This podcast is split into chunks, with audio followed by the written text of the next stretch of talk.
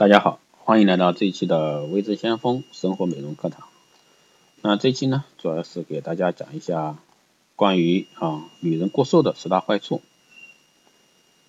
那很多人呢都想成为一个瘦美人，但其实呢，瘦美人也不见得是健康美丽的一个目标。女人过瘦呢，其实坏处也有不少。那下面呢就告诉女人过瘦的一些坏处。啊，看到这些过瘦的坏处呢，相信你对健康美丽的定义啊会有新的一个理解。啊第一个呢，我们来说一下二之啊胃下垂。那不要再羡慕你身边那个总是吃一口啊就饱，那几口米饭就能应付一顿午餐的女同事。那只有她自己明白，她的胃啊每天都在经受着多么大的多么大的一个折磨，食欲不振，还总是感觉胀气胀痛。如果说为此去做一次令人痛不欲生的胃镜检查，那诊断结果可能是胃下垂。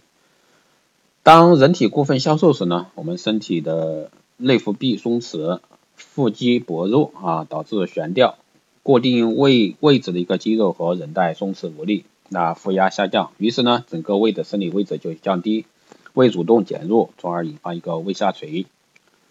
第二个呢，就是胆结石。那我们的胆汁呢，是由肝脏啊分泌的，其中含有胆固醇、胆盐、钙和卵磷脂等啊，它们之间保持着一定的比例。过于消瘦的人呢，一般热量摄入不足，所以说沉淀在身体组织中的脂肪就是加速消耗，胆固醇呢也随之移动，导致其在胆汁中的含量增加，啊胆汁呢因而变得粘稠，那挤出结晶，那并沉淀下来形成一个积石。第三个呢就是子宫脱垂，那没有了足够量的一个脂肪保护，子宫容易从正常位置沿阴道下降。那子宫颈下垂，甚至突出于阴道外口阴道口外，那就形成我们谈及色变的子宫脱垂，严重的可能还导致宫颈口啊感染，甚至宫颈炎。第四个呢就是不孕啊，医学专家指出，那女性的体质百分之百分比啊至少要达到一个百分之十七，才能维持一个正常的月经周期和性欲水平。那这也是她们将来能够健康怀孕、分娩以及哺乳的一个最低脂肪标准。因此呢，脂肪组织的能将肾上腺啊皮质所提供的一个原材料加工转变为雌激素，那是我们体内除卵巢以外制造雌激素的重要场所。体内脂肪过少呢，雌激素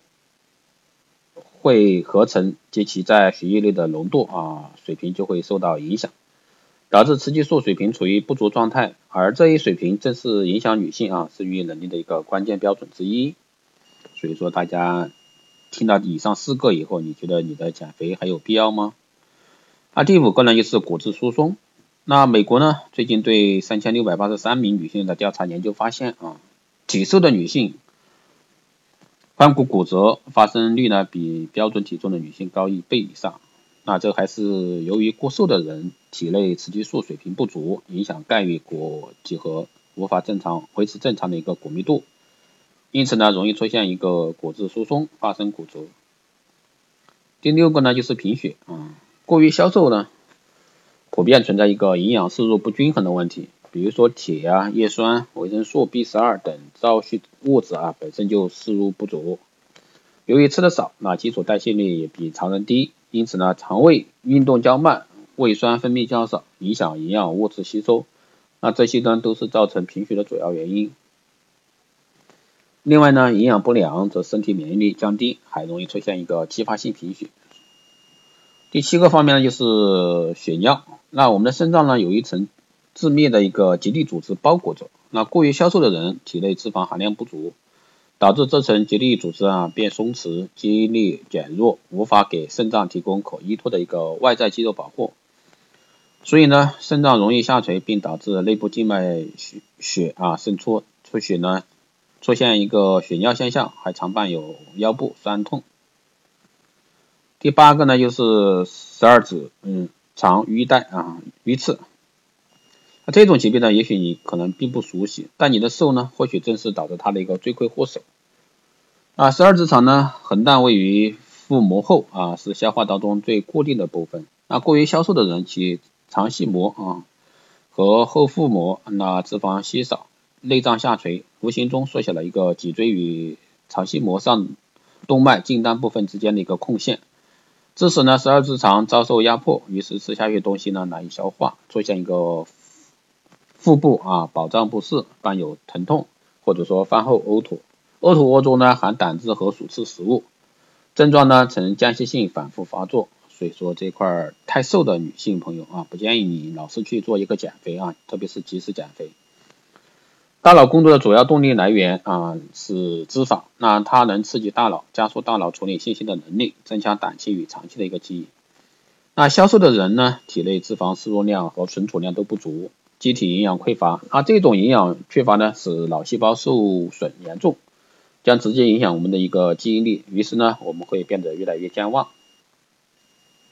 最后呢，就是说一下脱发。那人发的主要成分呢，是一种被称为鱼源的蛋白质和锌、铁、铜等微量元素。啊，对身体过瘦的人来说，体内脂肪和蛋白质均供应不足，因此呢，头发频繁脱落，发色呢也会逐渐失去光泽。所以说，大家听完这些以后，你觉得你的减肥还有必必要吗？特别是特别瘦的啊，女性朋友也在减肥，特别胖的也在减肥。所以说，各位在减肥的时候慎重啊，慎重。看一下你自己是否有必要还要去减肥，所以说如果说你特别现在已经很苗条或者说不算胖啊，你就没必要去去做一个减肥。好的，这期节目就这样啊，如果说大家有任何问题都可以在后台私信留言，也可以加微之相锋老师的微信四幺八七七九三七零四幺八七七九三七零，备注电台听众可以快速通过。更多内容关注我新浪微博微之相锋获取更多资讯。好的，这一期就这样，下期再见。